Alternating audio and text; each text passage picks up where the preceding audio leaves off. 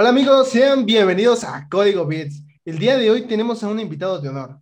Él es profesor de programación en España y freelancer, donde desarrolla proyectos de software y además es un gran creador de contenido donde comparte material de apoyo tanto a sus alumnos como también a las personas en YouTube y en TikTok.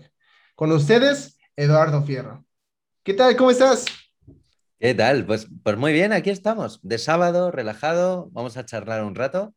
Así que muy bien, tío, encantado de estar aquí. Muchas gracias por haberme invitado sobre todo al, al podcast, así que encantado. Vamos a darle cuando queráis. Yo por mi parte estoy preparadísimo. Perfecto, perfecto. Pues vamos a empezar con las siguientes preguntas. ¿Cómo fue que aprendiste programación? ¿Cuál fue tu historia? A ver, mi historia de la programación, eh, yo siempre he sido muy autodidacta y, siempre me han gustado como muchas cosas, ¿no? En el caso concreto de la programación era como mi hobby. Es decir, yo cuando era más pequeño, cuando tenía 14, 15 años, eh, mi padre programaba, mi padre es profesor de inglés, catedrático de inglés, pero se dedicaba también a programar pequeños, pequeñas aplicaciones en su día. De hecho, fue la persona que introdujo los, programas de, aprendizaje en inglés aquí en, las escuelas, por lo menos de, la Junta de Andalucía. Em, fue de los pioneros en eso y claro, yo le veía programar y a mí me gustaba, era como de, ¿y esto qué es? ¿Me puedes ayudar? ¿Esto qué es? ¿Cómo va, papá? Entonces, claro, yo a partir de ahí fui aprendiendo, aprendiendo, aprendiendo y después, por cómo soy, que soy muy curioso, me encanta mm, aprender cosas nuevas todo el rato, pues empecé a trabajarlo. Poco después, cuando ya acabé bachillerato, selectividad y demás, pues bueno, decidí, no sabía si tenía que irme a, una, a una universidad, hacer una carrera universitaria o hacer una FP. Entonces hice un año de FP, nunca me terminó de convencer porque yo por aquel entonces estaba haciendo otras cosas. Y una de las cosas que ocurrió fue que, el tutor que tenía me recomendó ir a un tipo de escuela que, que existen aquí, que son, ahora son más escuelas tipo bootcamp, por así llamarlo, son más bootcamps, pero en su día pues era un curso de programación enfocado a publicidad, ¿no? De marketing y de publicidad.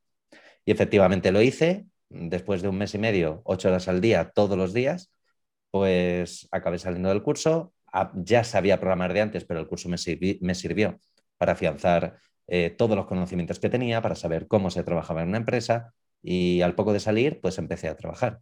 Entonces, mi comienzo sobre todo eh, de, aprendizaje fue más autodidacta y después hubo un momento donde ese hobby lo llegué a convertir en trabajo, ¿no? que yo creo que es la parte más, más chula, porque es que a día de hoy me encanta programar, me encanta enseñar y todo fue por hobby, básicamente. Y cuéntame, Eduardo, ¿cómo fue tu experiencia tanto en el bachillerato como en el máster de diseño gráfico y programación? En mi caso, el bachillerato fue un cambio bastante, o sea, yo bachillerato lo llevé entre comillas bien, es decir, fue una buena experiencia, pero creo que a nivel de programación lo que más me, lo que más me llevó y lo que más me, sin ningún tipo de duda, me, me afectó, ¿no? O, me afectó para después trabajar de esto, fue sin ningún tipo de duda el máster en, en, diseño gráfico publicitario, ¿no? De programación para publicidad y demás.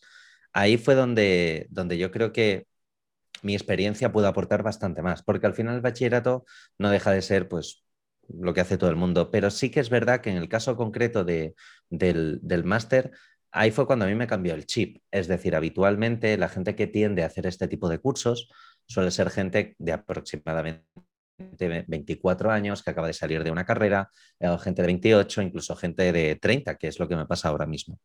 Y en su momento no era tan, hace 10 años, no era tan normal que a lo mejor alguien, un chaval de 19, 20 años, se metiese a este tipo de, de.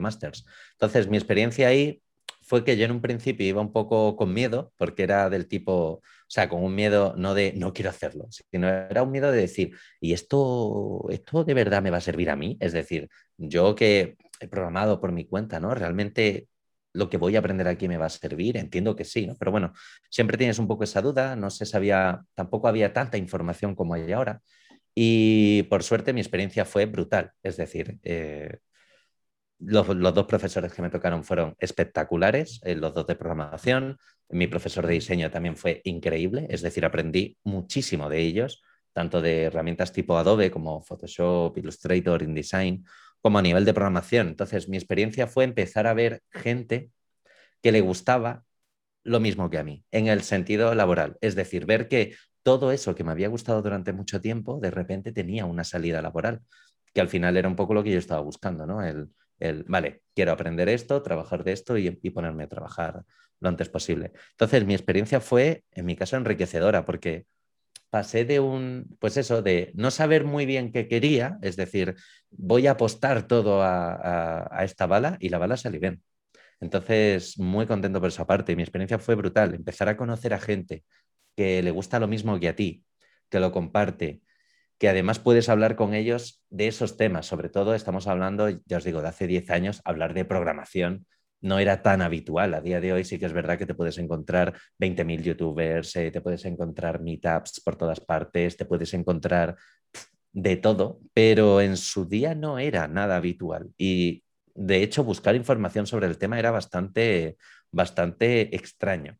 De hecho, hubo una vez que tengo en, el canal de YouTube una reacción a, una pregunta que puse en, una página llamada Doméstica, que aquí en España se utiliza una barbaridad, y utilicé el foro de doméstica para preguntar qué les parecía, qué parecía, eh, cómo funcionaba el mundo de, la programación, del diseño, de si era bueno estudiar en este tipo de escuelas, de si no.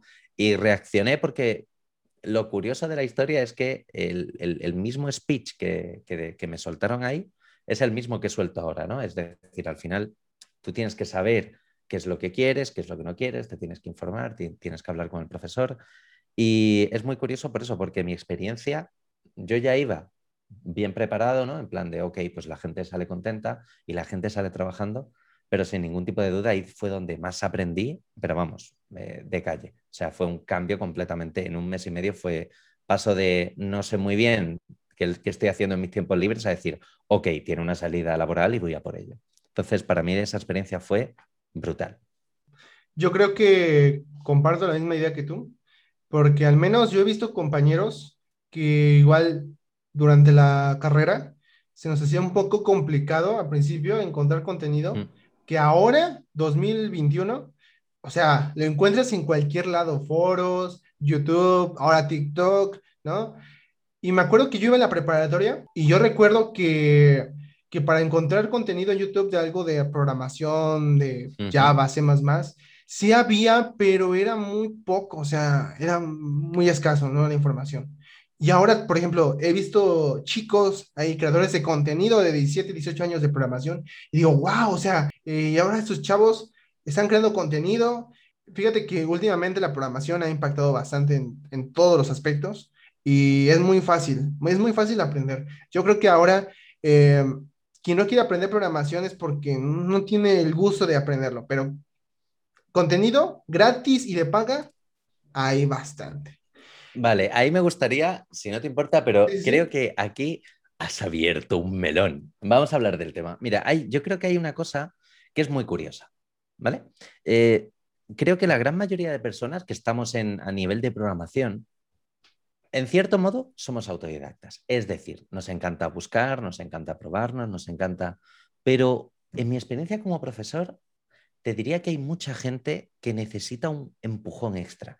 Es decir, por ejemplo, eh, algunos de mis mejores alumnos o de mis mejores alumnas no han sido personas que previamente ya tenían información sobre el tema, ya sabían información, o eran personas que necesitaban un empujón extra para. Entonces, yo creo que toda la información que hay ahora, como bien dices, es brutal, porque permite que cualquier persona pueda introducirse en esto, y eso creo que es maravilloso, ¿no? Porque al fin y al cabo, eh, saber si te gusta la programación es difícil, ¿no? Es como si tú dices, bueno, no quiero ser abogado, vale, pero no puedes ser abogado en tu día a día. Es decir, eh, tienes un problema si eres un abogado en tu día a día y no has estudiado, ¿no? En cambio, la programación sí que lo puedes ejercer en tu casa sin que pase nada. No sé si me estoy explicando. Y eso, ese, todo ese contenido gratuito de TikTok, de YouTube, de Twitch incluso al final, permite precisamente que la gente pueda probarlo, que lo pueda asimilar. Y yo creo que hay un pequeño problema y es que hay mucha gente que no es que sea, es que simplemente no necesita ese empujón o necesita ese, esa pequeña ayuda para que termine de aprender o para que lo que está viendo que a lo mejor más o menos le gusta, termine de aprender. Estoy contigo en que gracias a todo este contenido gratuito, cualquier persona se puede acercar, pero yo matizaría que es la matización que quería hacer, que donde, y si no, muchas, muchas personas necesitan ese empujón, porque muchas veces nos fijamos en todos aquellos creadores de contenido, que supongo que después hablaremos de ello, pero en todos esos creadores de contenido, la gente que más hablamos en redes sociales al final, son un poquito sobre el tema.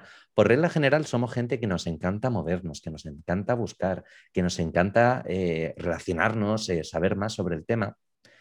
Y hay mucha gente que esa parte no la tiene, pero no implica que si no le das un pequeño empujón o les ayudas, se metan de lleno. Entonces, yo creo que es importante esa matización, porque si a lo mejor toda la gente que esté, de, toda la gente que vea esta entrevista, yo con lo que quiero que os quedéis es que si lo habéis probado alguna vez, habéis visto tutoriales gratis en YouTube, etcétera, etcétera, y aún así nos convence, no, no penséis que no valéis.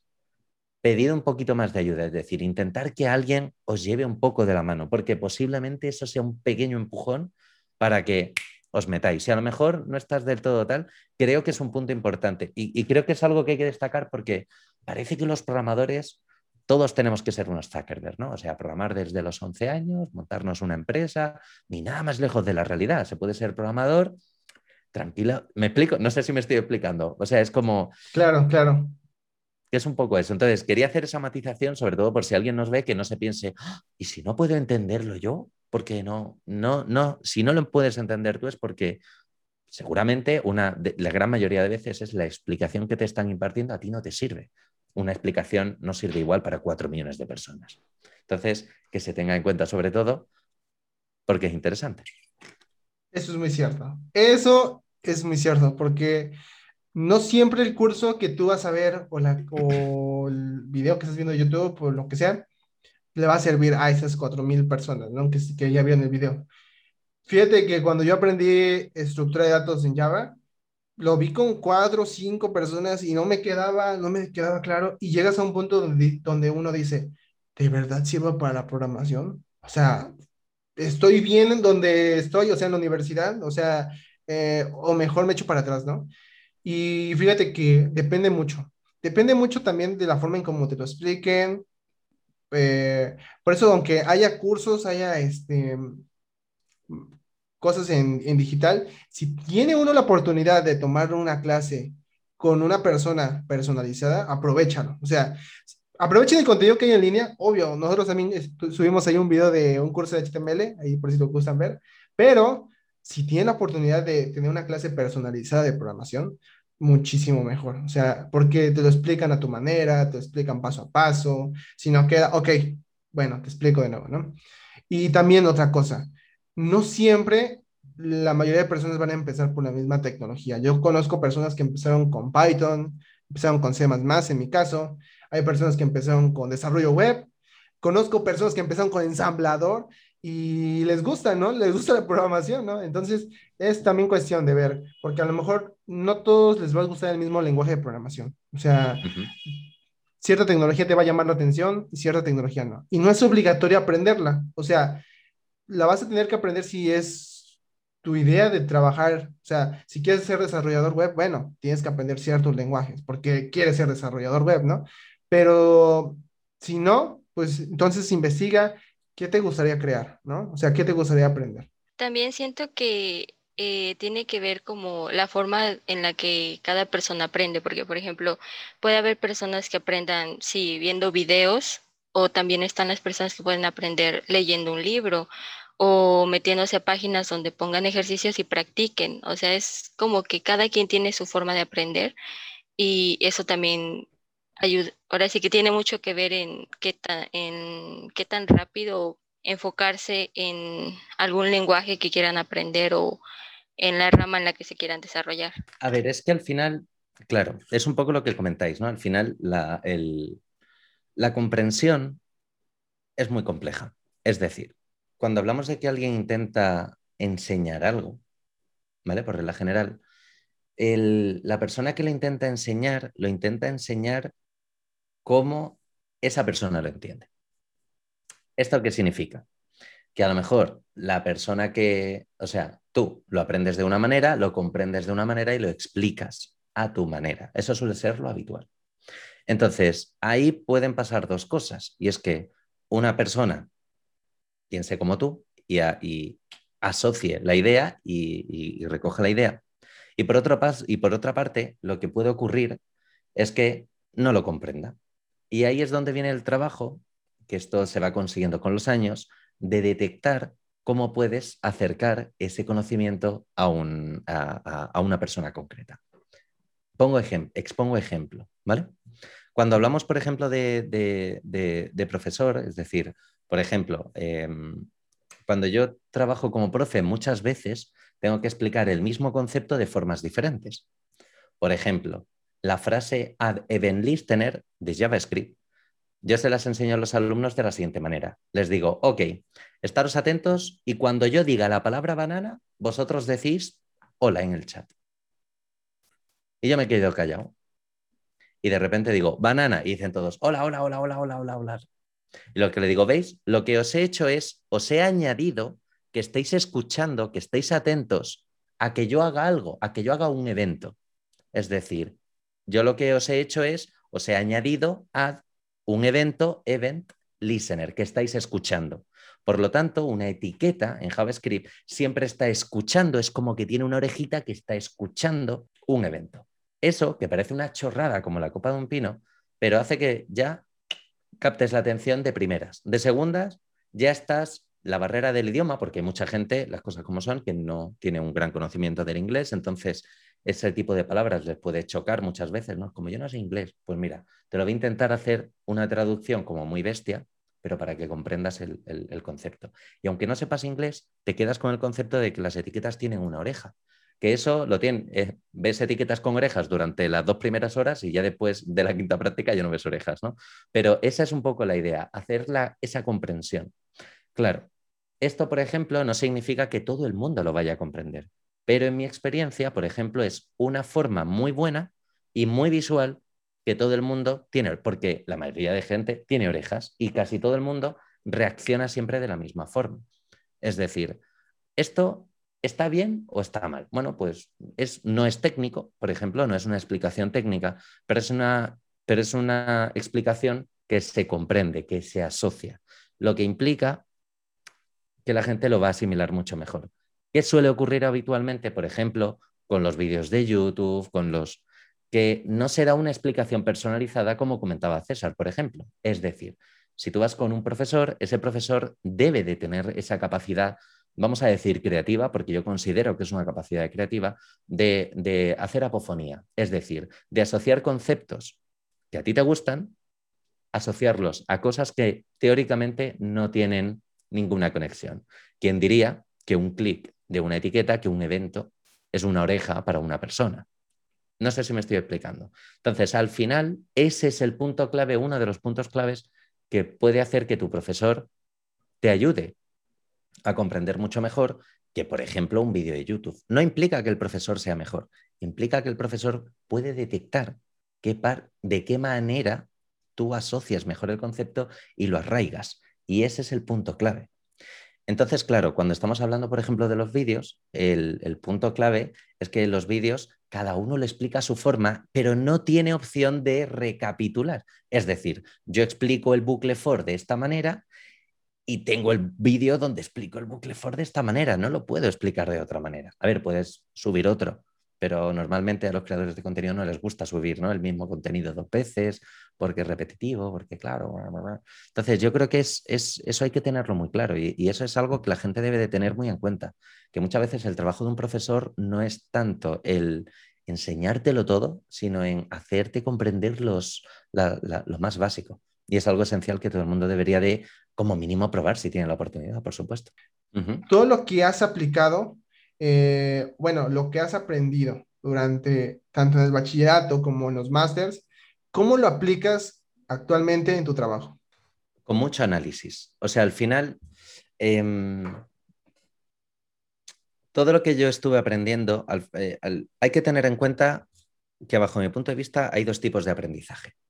¿Vale? Por ejemplo, Tú puedes hacerte una bootcamp de un año seguido, la más cara que encuentres, ¿no? La que... Esa misma. o la más barata que tú encuentres, me da igual. El problema es que creo que hay dos partes de aprendizaje que son esenciales. La primera parte es lo que tú aprendes en un curso, en un máster, en una bootcamp, Y lo segundo es lo que tú aprendes trabajando. Y son dos cosas completamente diferentes. Es decir, aunque tú aprendes, por ejemplo, a hacer em, etiquetas y a darle estilos en un curso, cuando llegas a una empresa te tienes que adaptar al equipo de trabajo, a cómo lo hacen, a la presión de tener un, un tiempo de trabajo y no es la presión de un ejercicio que tengas que entregar que, bueno, que te van a poner una nota. No, no, no. Es que el proyecto tiene que estar sí o sí.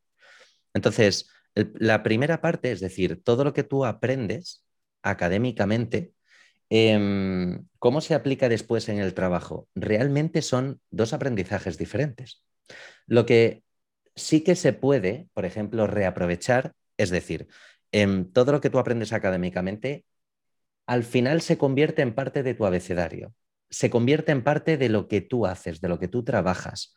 No lo piensas. Cuando estás estudiando lo piensas, pero cuando trabajas ya no lo piensas. ¿Por qué? Porque hay otras cosas que están a otro nivel que tienes que aprender. Es decir, sigues aprendiendo a otro nivel. Y eso que has aprendido académicamente lo vas, eh, lo vas asimilando.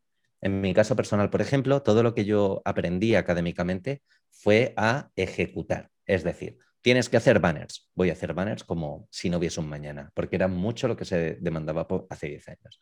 Tienes que hacer newsletters. Pues voy a hacer newsletter como si no hubiese un mañana. Tienes que hacer páginas web. Páginas web como, como si no hubiese un mañana. Y eso, por suerte, es algo mecánico. Es decir, yo me dedicaba a repetir, a repetir, a repetir, a hacerme 10, 20, 30, 50 newsletters, 10, 20, 30, 50 banners y cuando trabajaba aplicaba esos conocimientos, es decir, directo. Lo que, lo que a mí me han preparado para salir a trabajar, es decir, para meterme en una empresa y que trabaje, y lo aplico directamente. No me han explicado a cosas que a lo mejor pueden darse. No, no, no. Lo que te enseño es lo que, va, lo que vas a entrar a programar y lo que te van a pedir a una empresa. Entonces, todo lo que yo estuve aprendiendo lo aplico después en mi trabajo como de una forma mecánica, porque al final la segunda parte que aprendes, que yo para mí es la interesante, es cuando entras en un trabajo, cuando eh, eres como freelance, cuando eres un freelance, por ejemplo, y tienes que y te das cuenta que eso que tú aprendiste, que te dijeron que era X y Z, no es X y Z, sino que hay algunas variantes que entonces todo eso que tú aprendes es una base, es una base para que no tengas una catarsis cuando empieces a trabajar. ¿Me explico o no? Es una primera parte de aprendizaje que se asienta y todo el resto es construcción. Cuando empiezas a trabajar es construcción sobre esos cimientos. Entonces, en mi caso, todo lo que yo aprendí académicamente lo apliqué de una forma mecánica. ¿Por qué? Porque después te centras en aprender otra serie de cosas a nivel de trabajo que son súper interesantes. Y ahorita que mencionaste lo de freelancer, ¿cómo ha sido tu experiencia trabajando ahora sí que siendo freelancer? Pues mira, eh, he tenido experiencias tanto buenas como malas. ¿vale? Yo puedo hablar en concreto de la experiencia aquí en España, es decir, de cómo es ser freelance en España. Y aunque esto, por ejemplo, ya lo he hablado, eh, de hecho, tengo, ah, tenemos un podcast hablando con Código Vikingo, que es, una, que, es un chico que tiene su cuenta de Instagram y demás una de las cosas que ocurre como freelancer es que hay un montón de cosas que no te cuentan. Por ejemplo, que es lo que intento contar muchas veces en el canal, ¿no? Que es como, eh, en el caso de que quieras ser freelancer, hacer páginas web es lo último que tienes que hacer. tienes que encontrar clientes, saber gestionar clientes, saber gestionar las cuentas, saber eh, pagar los impuestos. O sea, hay una cantidad de extras que no te cuentan. Tú dices, bueno, ser freelance es montar una empresa teniendo en cuenta que el 75% de empresas de startups caen en los tres primeros años, a lo mejor no es la mejor opción. Tienes que tener contactos, tienes que saber buscar clientes, tienes que saber contactar con los clientes y mantener el cliente, tienes que saber hablar con empresas, que no es lo mismo un cliente que una empresa. Es decir, al final hay, una, hay un abanico tan grande que es muy heavy. ¿Cuál ha sido mi experiencia como freelance? Lo voy a resumir en, primero, con clientes. Al comienzo, cuando eres más junior, te la juegas, te expones un poquito más a que haya clientes que por un precio bajo, habitualmente son los de precio bajo, te jueguen y no te terminen de pagar o intenten alargar el plazo y demás. Yo para eso siempre doy una recomendación, que es hacer un contrato, un contrato con fecha de inicio, fecha final, número de horas fijas, precio por hora y si hay cambios, coste de cada precio hora del cambio. De tal manera que si tú ya lo dejas cerrado en un contrato, por lo menos después el cliente que vayas a coger va a ser más serio que si no lo coges. Entonces, aunque seas, aunque acabes de salir de trabajar y sea tu primer curro, firma siempre un contrato, siempre. Después, por otro lado, en el tema de, ser un freelance, es necesario saber gestionar tus cuentas, saber gestionar el dinero que, te entra, el dinero que sale em, y saber encontrar clientes. Y para eso una recomendación que yo impartiría si alguien se lo está planteando es métete a trabajar en una empresa, conoce gente de tu sector que trabaje en lo tuyo, compañeros de equipo, y partiendo de ahí, ya entonces empieza a, a ser freelance, empieza a buscar clientes. Y con esa experiencia, eh, sobre todo es eso, es cómo puedes conseguir clientes. Consíguelos trabajando en diferentes empresas. ¿Cómo puedo comenzar a trabajar y a, y a, tener esa parte de trabajo? Bueno, pues sobre todo metiéndote en empresa. Vale, y si quiero gestionar mis cuentas, coge unos asesores. Es decir, mi experiencia como freelance en un principio ha sido muy variada, en términos generales bastante buena, porque he trabajado con muchas empresas que Mm, me han tratado muy bien, pero después también es verdad que hay otras empresas, eh, o no tanto empresas, sino más pequeños freelance, es decir, pequeños clientes, que mm, no tienen muy claro qué estás haciendo y cuando no tienes experiencia, la mejor forma de parar y de quitarse todos los problemas y de explicarlo todo es a través de firmar un contrato, que sería la clave. ¿Cuál ha sido tu experiencia como freelance? Firmar un contrato es esencial, siempre con cualquier cliente, grande o pequeño, sin ningún tipo de duda, vamos. ¿Qué consejo le darías a alguien que quiere empezar a ser freelance que te hubiera gustado que te dijeran? El primero de ellos es que te lo plantees bien. ¿Vale? Si yo tuviese que hablar con el Edu de hace 10 años, le diría, no es tan fácil como parece, es decir, vas a tener que trabajar mucho, vas a tener que echar muchas horas.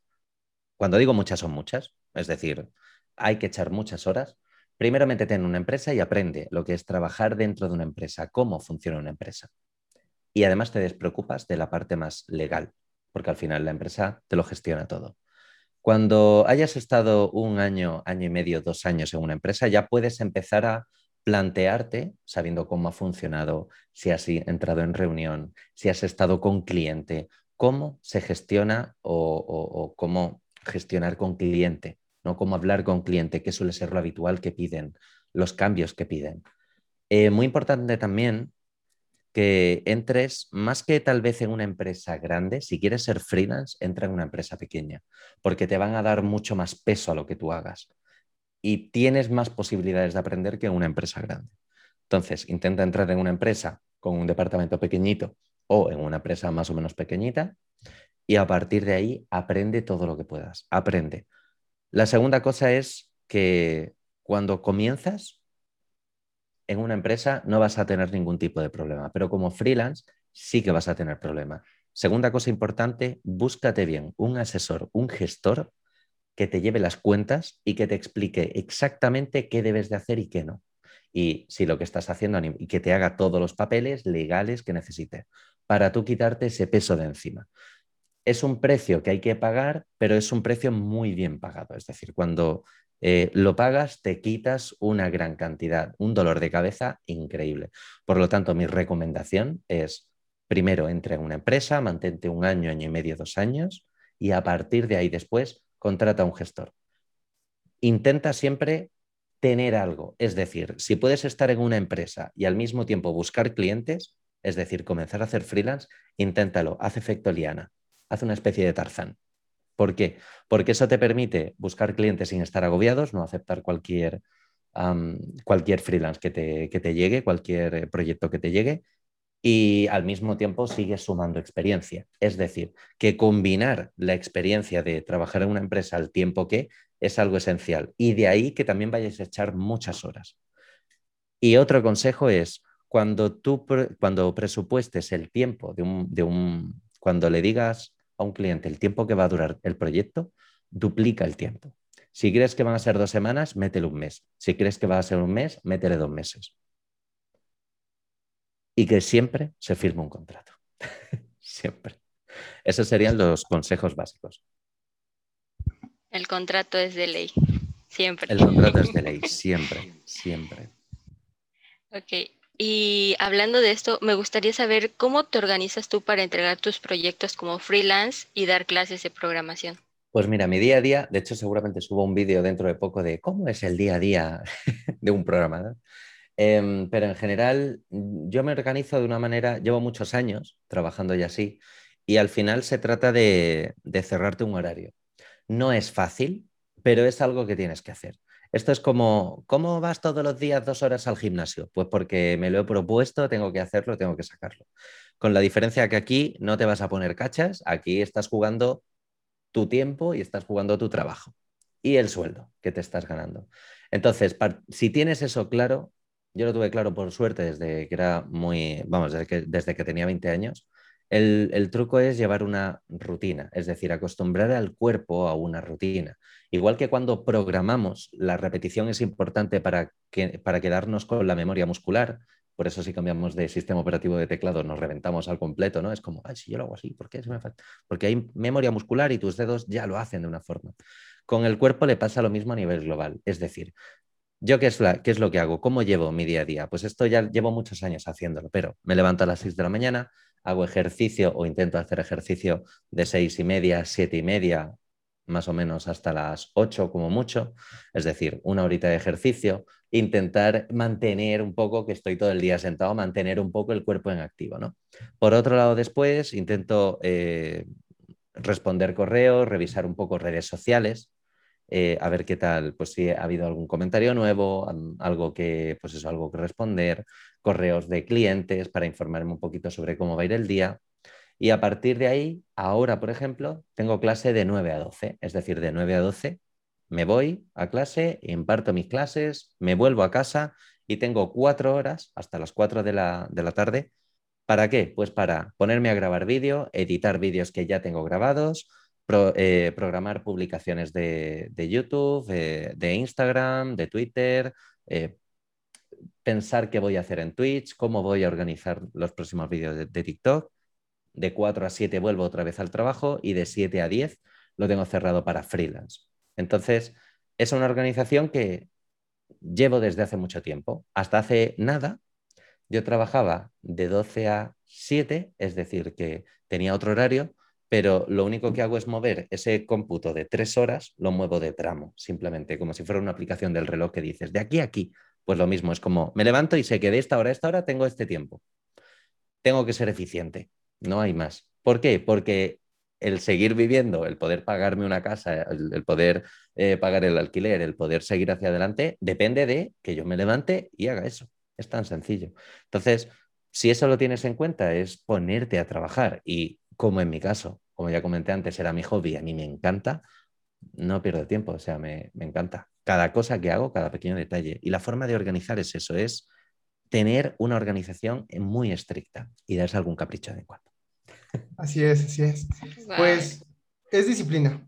La disciplina, organizarte bien. Y qué bueno que lo comentas, es una rutina que debes llevar, porque a mí me ha pasado, y creo que a las personas que igual están viendo este video, nos ha pasado también, ya sea que estén trabajando o a lo mejor son estudiantes ahorita, pero si no sigues esa rutina o no te organizas bien, las cosas se salen de control. Y después para volver a que las cosas vayan bien, es complicado, es muy complicado. Y qué bueno que das estos consejos, qué bueno que estás compartiendo cómo te organizas tu día a día. Y pues algo que agregaste, que creo que es un plus todavía, es que eres creador de contenido. O sea, no solamente das clases y trabajas, sino también compartes ese contenido. Lo, que sabes, lo, compartes en YouTube y en TikTok. Eh, la siguiente pregunta que te tengo es, ¿qué metas tienes como creador de contenido para este año o para, el próximo? No sé, algunas metas que quieras compartir. Pues mira, ahora mismo, o sea, yo como creador de contenido, eh, ya, ya lo comentamos la primera vez cuando estuvimos hablando, pero mm, yo tengo muy claro que mi trabajo principal es eh, ser programador y ser profesor es lo que me gusta, es lo, es lo que me paga todo. Em, y es un trabajo que a mí personalmente, ya os digo, me encanta. Entonces, teniendo claro eso, lo que yo intento hacer con el canal de YouTube, por ejemplo, son las dudas que tienen los alumnos, las locuras que se me ocurren que me gusta después grabarlas en vídeo para que queden ahí un poco, ¿no? Em, ese tipo de detalles, es decir, las redes sociales, yo las utilizo como un complemento a mi trabajo, no son mi trabajo. Eso tiene que quedar muy claro porque, por ejemplo, llevo en Twitch, llevo como tres semanas, dos semanas, aunque hice un directo hace relativamente poco, si no cuento ese directo, llevo como tres semanas sin hacer absolutamente nada. O en TikTok, por ejemplo, llevo como dos semanas sin poder hacer nada. Y esto es muy importante porque no es mi trabajo. Es decir, yo sé que mi trabajo está en otra parte y mi energía va a otra parte. Dicho lo cual, ¿qué metas tengo como creador de contenido? Por ejemplo, eh, tengo ciertas metas. En YouTube es mi principal canal ahora mismo el que, el que más me... El, en el que más me gusta, ¿no? En el que más... Eh, al que más energía le estoy dando. Por una razón muy sencilla, al final YouTube no deja de ser un buscador, el segundo buscador más grande del mundo. Eso implica que cualquier contenido que, metas ahora seguramente tenga repercusión dentro de los próximos años, si lo sabes hacer bien, si lo haces correctamente. Entonces, al que más caña le estoy dando, por ejemplo, es a YouTube. Twitch está muy bien, me encanta hacer Twitch, pero en el caso concreto de Twitch me di cuenta que necesito sacar unas horas que algunas veces tengo que dedicarle a los freelance y quitármelos de ahí si quiero tener alguna hora libre para mí.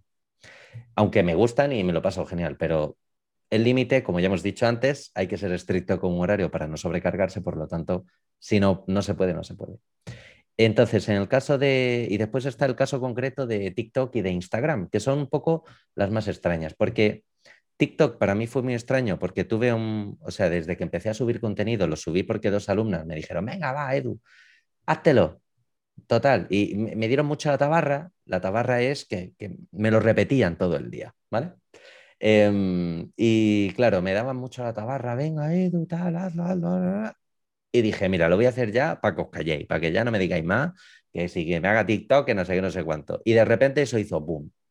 Y he ido aprovechándolo, y de hecho lo aproveché y conseguí una cantidad de números que yo no me esperaba, no me lo esperaba, o sea, no me lo esperaba y me lo sigo sin, esperar.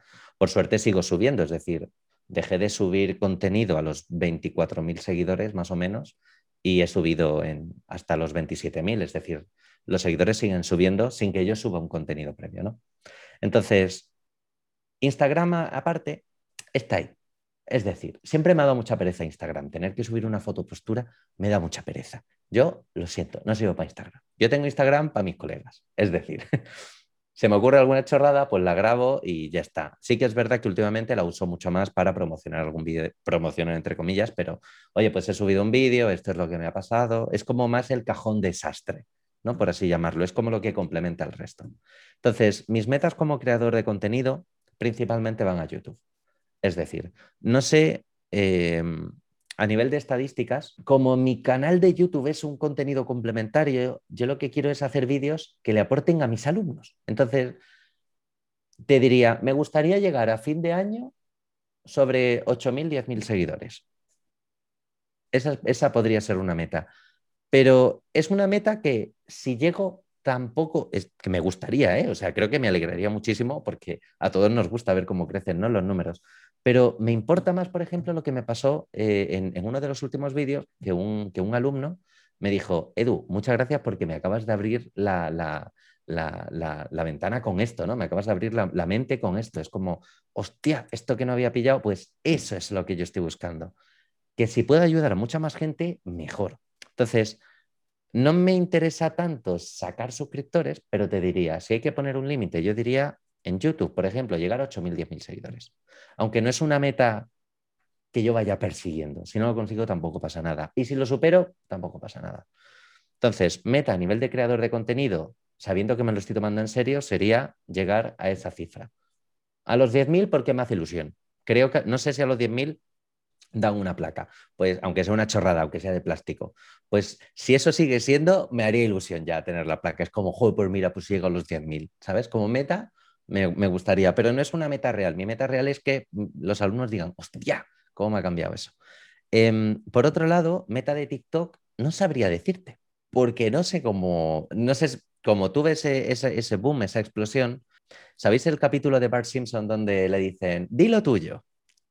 Y es, no te preocupes, de frontends. Eso es lo que quiere escuchar todo el mundo. Me lo ponen hasta en los vídeos de YouTube. Falta un de frontends y es como un, pues ahora no me apetece hacer vídeo.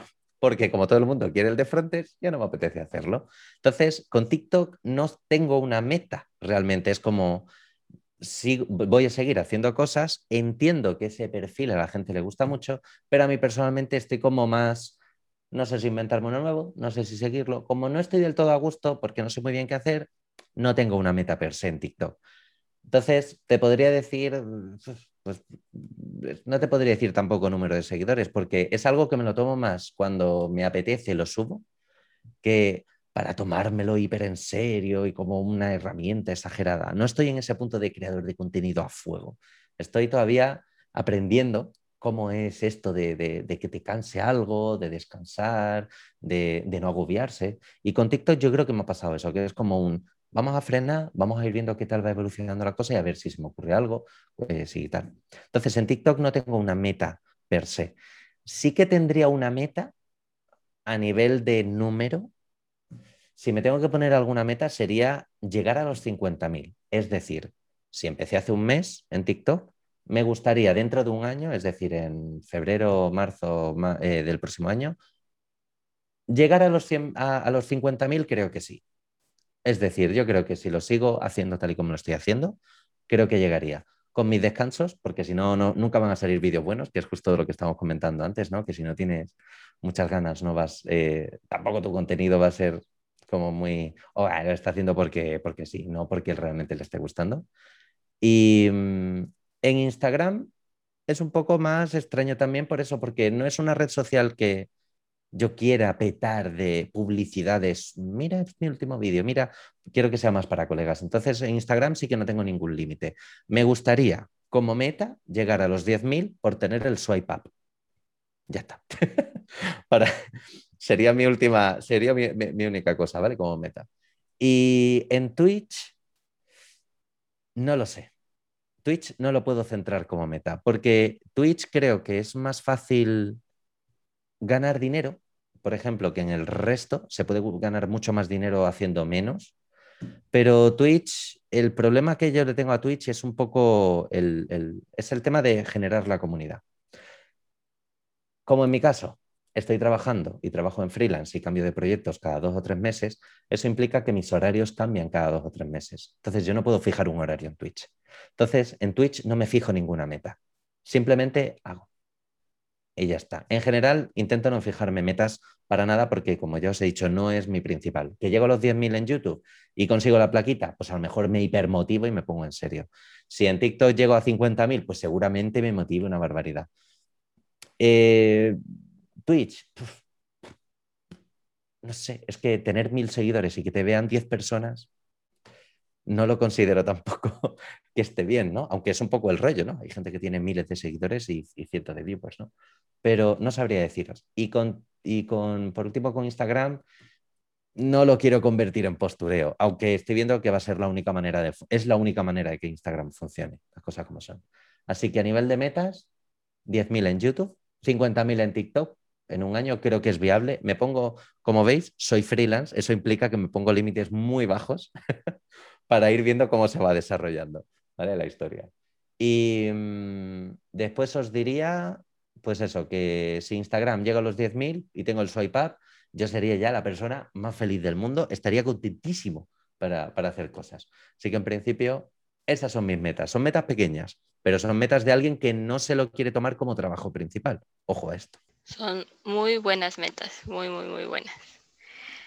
Igual, ahora sí que como mencionaste, no es tanto el número, o sea, el número nos hace ilusión, pero lo que creo que tanto tú como nosotros lo que queremos es, ahora sí que mm, dar conocimientos o mostrarle a las personas lo que es el mundo de la programación.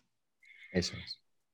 A mí también me gustaría saber, así como tus metas en lo que es eh, como creador de contenido, ¿cuáles son tus metas eh, como programador durante el siguiente año? Pues mira, em, aquí hay una cosa de la cual creo que es importante hablar o muy interesante hablar.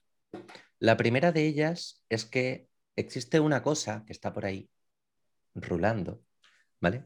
Que es el tema de el síndrome del impostor. No sé si habéis escuchado hablar de él o no. es un clásico, ¿vale? Y más últimamente. El problema es que a día de hoy hay mucha información. Tanta información que puede llegar a abrumar. Entonces, ¿qué significa esto? ¿Qué metas tengo yo como programador? Mis metas como programador ahora mismo no se encuentran en aprender nada nuevo.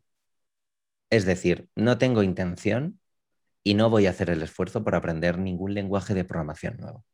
Estoy haciendo, por ejemplo, eh, un ejercicio de aprender, por ejemplo, tema de empresa, mm, más seria, para llevármelo después al ámbito de la programación. Es decir, para afianzar esos conocimientos de programación que tengo, pero más a nivel de empresa. Cómo se monta una empresa, cómo se mueve, cómo hablar con inversores, que es algo que ya hacía previamente, pero ahora le estoy poniendo tal. Ahora le estoy poniendo nombres, ahora estoy viendo estrategias. Y mm, eso es algo interesante. ¿Por qué? Porque como programador te diría que una meta podría ser, por ejemplo, quiero aprender React a fuego. Pero la realidad es que si una empresa el día de mañana me dice que tiene que hacer un proyecto en Angular o con Laravel, no voy a poder, aprender React. Entonces, como programador, mi meta es afianzar bien lo que yo ya sé. Al fin y al cabo, yo ya llevo muchos años programando, llevo más de 10 años en esto, del mundo del desarrollo web y el mundo del desarrollo de aplicaciones móviles. Eso implica que he pasado por mucho. Yo he pasado por aprenderme CMS, WordPress, Drupal, Joomla, Magento, cuando Magento se podía instalar sin ningún tipo de problema. también me aprendí PrestaShop, después HTML, CSS, JavaScript. Después de JavaScript con Adobe Flash teníamos ActionScript, que era la versión 2 y la versión 3. Después aprendí PHP con MySQL. Después llegó la fiebre de Node y entonces aprendí Node. Después tocó empresas que querían Angular y empecé a tocar Angular empezaron empresas a demandar Ionic y aprendí Ionic. Después de eso llegaron empresas que empezaban a demandar React y empecé a aprender React. Todo eso te lleva a aprender Webpack, a aprender Gulp, a aprender Grunt. ¿Qué más quiero? Es que no puedo seguir aprendiendo más. Y aunque pueda, hay que parar. Es decir, tiene que haber un momento donde tienes que decir, para, afianza lo que ya sabes, ¿vale? Que llevo muchos años programando en Angular, muchos años programando en React, por ejemplo, a nivel laboral, y eso implica que sé de lo que estoy hablando, lo imparto, y eso es muy importante porque reaprendes muchas cosas. A mí me ha pasado de enseñar algo y cuando al enseñarlo lo tienes que, sintetizar tanto para explicárselo a alguien, al final tú acabas afianzando mucho más ese, ese conocimiento. Eso es súper interesante porque hace que, por ejemplo, si tú no tienes claro algo, al repetirlo cuatro o cinco veces, responder, ver las dudas que tiene otra persona y cómo se responden, al final acabas asimilándolo muchísimo mejor y reaprendiendo lo que ya sabías. O muchas veces pequeños detalles dices, uh, esto no había caído, pero esto es igual que esto.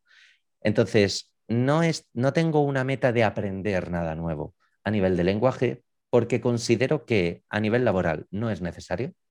Y al ser freelance, como bien hemos hablado antes, eh, todo se trata al final de clientes y de proyectos que te van llegando y hay que adaptarse a ellos.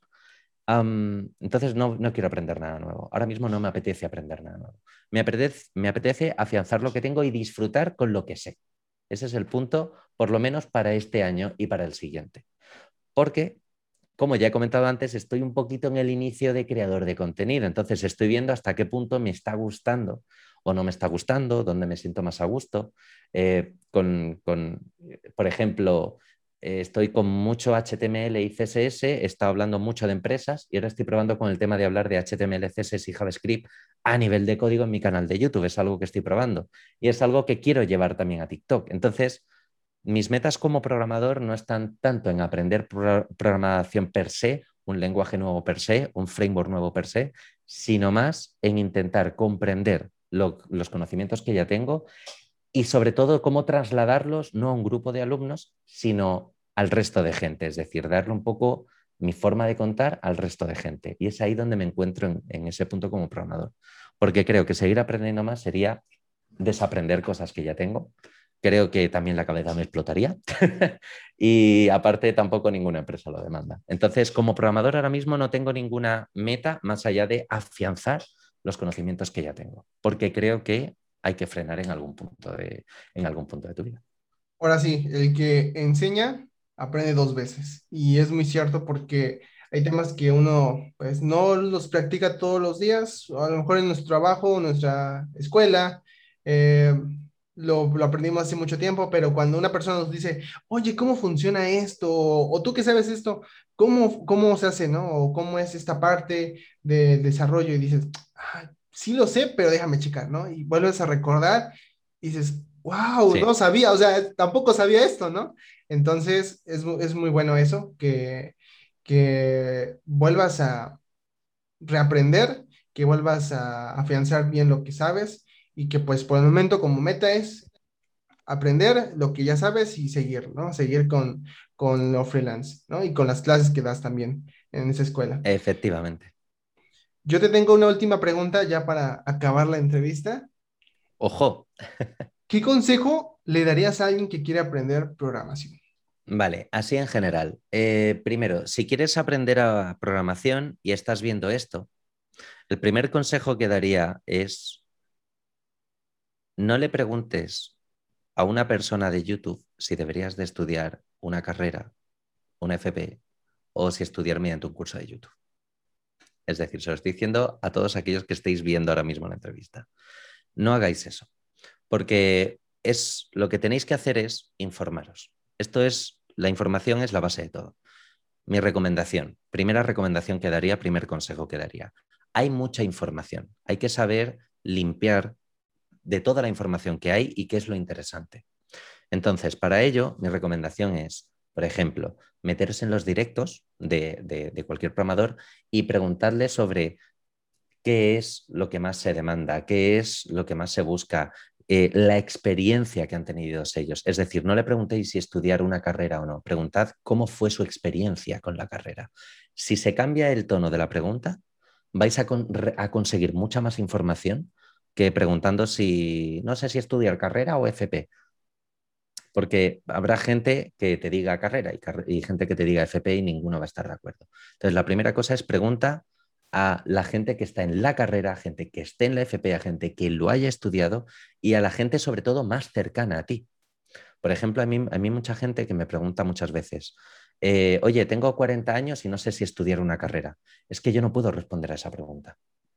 No puedo porque soy una persona que no conoce tu situación, no sé tu situación, pero sí que lo puedes preguntar a gente cercana. Entonces, para todos aquellos que estéis viendo este tipo de eh, que veáis esta entrevista, que estéis viendo este tipo de contenidos que generamos nosotros, tened en cuenta que la parte más importante para pedir información sobre qué deberíais de aprender y qué no, os podéis informar, podéis preguntar, pero hacedlo con la gente cercana. Id a vuestro instituto, de la universidad más cercana, a la escuela más cercana que tengáis y preguntad Preguntad a los profesores, preguntar a gente que esté programando o a streamers. ¿Por qué? Podéis preguntarle, pero ¿por qué no? Porque si se dedican a crear contenido exclusivamente y no se dedican a trabajar, que es el caso de muchos de ellos, no conocen lo que está pasando a nivel laboral. La gente piensa que React es lo que más se demanda y la realidad es que en cada punto, por ejemplo, dentro de España, se pide más React, por ejemplo, en Valencia, pero en Madrid se demanda mucho más Angular. Y te vas a, Barcelona y se demanda más Angular. Y te vas a Andalucía y se demanda más HTML y CSS. No hay una respuesta. Depende de la localización donde estés, de con quién te rodees, de lo que te guste. Infórmate de la gente que tengas al lado. Vete a las escuelas, a los institutos, aunque la escuela sea privada y, vayan a cobrar por un curso, pregúntales igualmente, pregúntale a los profesores, pregunta a gente que trabaje. Eso es súper interesante, muy importante. Es la primera cosa, porque a día de hoy creo que hay excesiva información donde hay gente que te dice que no vayas a la carrera, no vayas a la carrera, no sirve para nada. Crea su error, crea su error. No le servirá a esa persona pero a lo mejor a ti, tú, tú, usuario que estás viendo esta entrevista, a lo mejor sí que te sirve. Entonces, no te cierres opciones porque alguien diga que estudiar una carrera no tiene sentido. De hecho, si alguien te dice eso, yo te diría, ponte a estudiar la carrera, prueba el primer año. Si ves que el primer año va a ser imposible, pues oye, salte. Pero si estás empezando la carrera porque seguramente pues tengas 18, 19 años, seas joven y, tienes el momento de poder perderte un año, que ojo, no es un año perdido, ¿eh? cuidado con eso. Pero hablando rápido, sería una parte. El segundo consejo para alguien que quiera aprender programación es sobre todo que hay muchas ramas.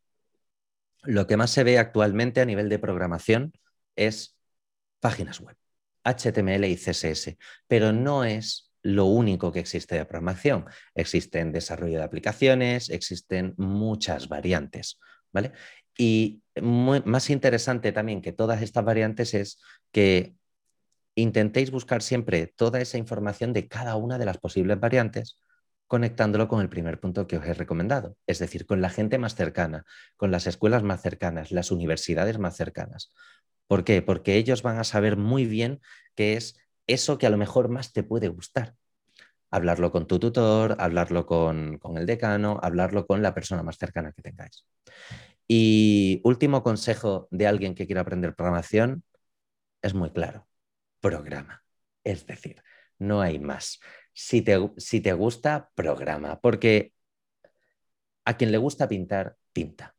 Quien le gusta hacer música, hace música. Y una cosa muy bonita, que parece que es mentira, parece que todos los programadores estamos aquí en cuevas oscuras, ¿no? Y, no salimos de nuestra casa. Y la realidad es que cuando tú programas, es programar no es un sota caballo rey. Programar es un es súper creativo. Es un proceso muy creativo porque es un proceso donde tu cabeza tiene que asociar algo tan abstracto como es escribir cuatro letras y hacer que después funcionen. Y es un proceso muy creativo, pero no es un proceso creativo que pueda verse. No es una pintura que pueda verse, un sonido que pueda escucharse. Es un proceso creativo, como diría Morfeo en Matrix, de la mente. Y es algo maravilloso porque cuando pasa, cuando eso pasa, entras en un bucle, entras en, lo que se denomina el flow, ¿no? Entras en un, como en un túnel donde el, tiempo desaparece, el mundo desaparece, te concentras en lo que estás haciendo y es increíble la sensación de poder que tienes y que sientes. Aprovecha eso, programa, porque cuanto más programes y además te guste, mm, vas a hacer que, sea increíble, que tengas una experiencia absolutamente abrumadora. Y ese yo creo que es el punto clave. Pregunta siempre a personas las más cercanas y gente real que tengas cerca de tu localización, que haya trabajado en empresas. Puedes llegar a una empresa y preguntar directamente también o enviar un correo. Parte número dos. Intenta siempre eh, enfocarte en qué es lo posible, en, en todas las posibles ramas de la programación porque hay muchas. Y aunque solo se vea HTML y CSS, existen muchas otras que son súper interesantes. Por ejemplo, también está la inteligencia artificial para hablar de tema de programación. Es decir, infórmate de lo que más posiblemente más te guste y el mejor, la mejor ruta.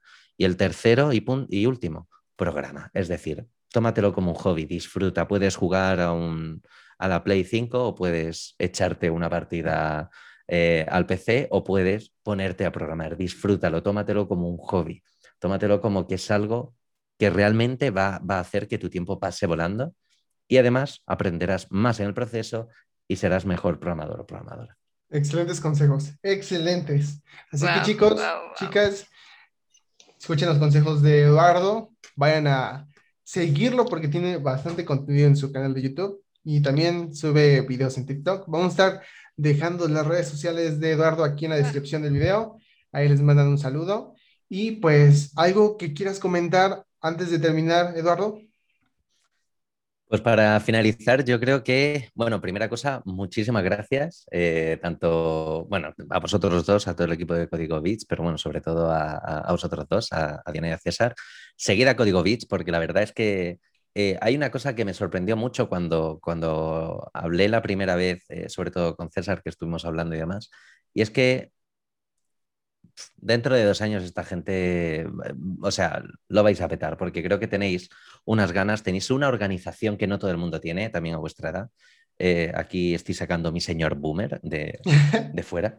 Y, nada, muchas gracias por, por, por querer hacer esta entrevista, que cuando queráis hacemos lo que queráis, cualquier colaboración, eso lo seguiremos hablando, pero vamos, que, esto no se quede en una entrevista, ni mucho menos. Y nada, que un placer por haber estado aquí y espero que por lo menos esto os haya servido a los que lo estáis viendo para que se os abra un poquito más el mundo o tengáis más información, es decir, que tendáis a buscar más información, que es muy importante, sobre todo ahora que tenemos sobrecarga y sobresaturación. Muchísimas gracias, Eduardo. Gracias también a todas las personas que se quedaron hasta el final de la entrevista. Gracias también a todos los consejos que nos platicó Eduardo, las experiencias que ha tenido en estos últimos 10 años eh, y más, puede ser más todavía, pero en esos 10 años que ha estado también de freelance, le, le agradecemos bastante. Igual nosotros aprendimos y gracias, Eduardo, por aceptar esta invitación. Esperemos que no sea la última. Y pues ahí vamos a estar Vamos a ir avisándoles también en las redes sociales, tanto de Eduardo como las de nosotros. Ahí vamos a ir comentando cuándo va a ser la próxima colaboración. Y pues nada, un gusto, cuídense mucho y nos vemos en la próxima entrevista. Hasta luego. Chao, un saludo.